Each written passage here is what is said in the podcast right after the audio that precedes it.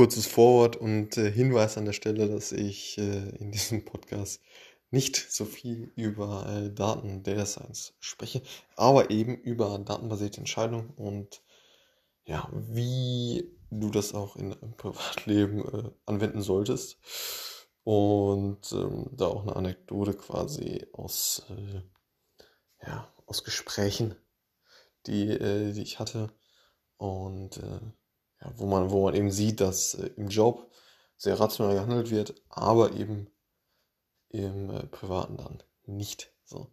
Und jetzt geht's los äh, mit dem äh, Podcast, wo du hoffentlich auch ein paar Themen da mitnehmen kannst. Äh, vielleicht auch sogar das eine oder andere äh, zum Thema hm, ja, Anlegen etc. Und äh, ist natürlich nur meine, meine eigene subjektive Meinung und äh, auf jeden Fall mal keine, keine Anlageberatung. Okay, bis zum oder bis äh, viel Spaß beim, äh, beim Podcast und äh, bis dann, wenn man das sagen kann.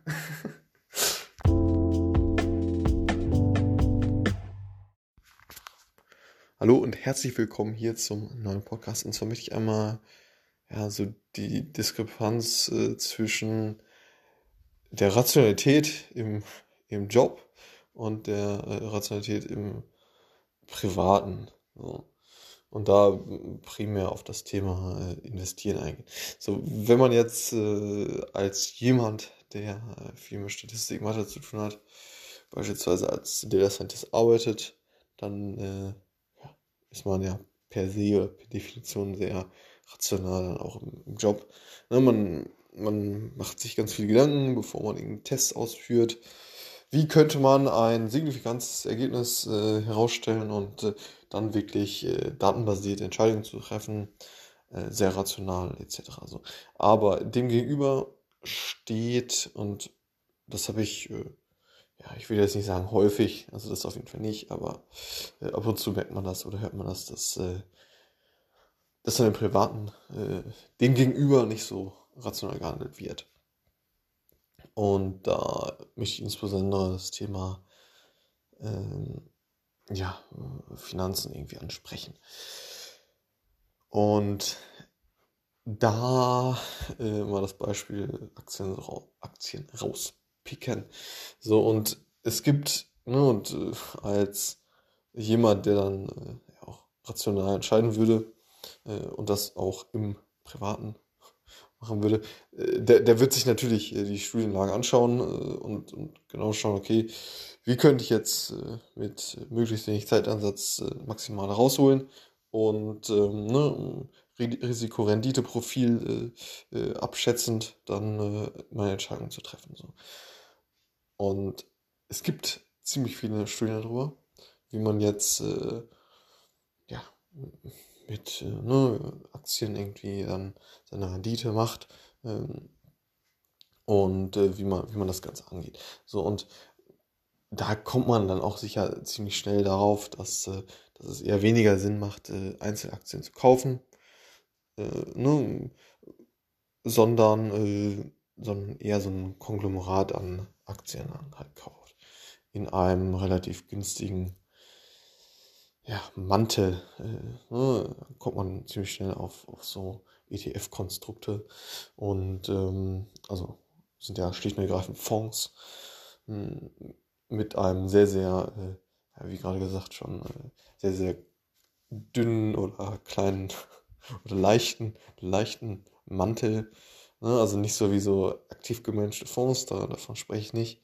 Aber da kommt man, wie gesagt, ziemlich schnell bei der Recherche, wenn man eben rational handelt, ähm, dann zu solchen Themen. Ne? Und äh, das und, und ja, das ist äh, eben das Thema, was ich rüberbringen möchte, dass man auch privat äh, schaut, äh, wie jetzt am Beispiel der Aktien, dass man, äh, dass man möglichst rational Entscheidungen trifft.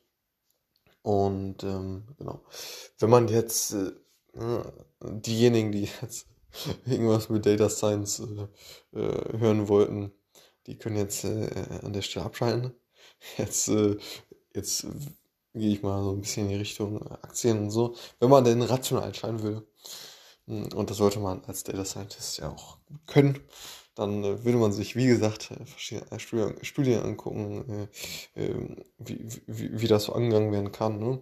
Risikorendite-Profile und so weiter. Und ähm, genau. Ja. Und wenn, wenn, wenn man eben äh, ja, nicht so rational handelt, dann möchte man, äh, dann, dann kauft man sich vielleicht Einzelaktien und ähm, ja, so, so, sobald man eine Einzelaktie kauft, sagt man im Prinzip, dass man besser ist als die, die Marktrendite. So, weil sonst könnte man sich auch schlicht und ergreifend einen äh, Fonds kaufen, der ausschließlich die Marktrendite realisiert. Und also, also, also wirklich, sobald man eine Einzelaktie kauft, sagt man, ich möchte, ich möchte den Markt outperformen. Also ich möchte besser sein als 6, 7, 8 Prozent oder wie auch immer man jetzt die Marktrendite ansetzt. So. Ich möchte besser sein als sie. So und das ist aber eben, und äh, wenn wir jetzt als äh, Statistiker oder wie auch immer äh, rational handeln möchten, dann würden wir sehen, dass das Ganze ziemlich, ziemlich schwierig ist, auf lange Sicht, äh, sagen wir mal auf 10, 20 Jahre, den Markt out zu performen. So, das gelingt lediglich den aller, allerbesten, die sich 24-7 mit den Unternehmen beschäftigen und irgendwie ein, zwei Prozent der Weltbevölkerung, irgendwelche Star-Investoren. Aber auch die sind so rar gesät und, und die schaffen es wahrscheinlich auch nicht über 30, 40 Jahre dann den Markt auch zu performen. Ne? Und eben, das ist der Grund, warum man äh, ja, vorher sich informieren sollte und dann wirklich auch im Privaten dann rational entscheiden sollte. Ne? Und dann äh, ja, nicht, nicht das Ganze ausschließlich auf den Job zu, zu beziehen, sondern auch in solchen Themen. Genau. Und also, nun, wie gesagt, äh, jetzt nicht, nicht krass Data Science mäßig, aber äh, genau, da kann man sich dann solche, solche Pro, äh, Produkte anschauen, wie dass man so, so ein ETF-Konstrukt nimmt, ja, weil das sehr, sehr kosten, kosteneffizient ist und man hat und man hat dort eben die Möglichkeit, ja, viele, viele ähm, ja, Aktien, die eben die äh, Weltmarktwirtschaft sehr, sehr gut abbilden, dann äh, ja, sich die Marktrendite eben äh, zu sichern. So.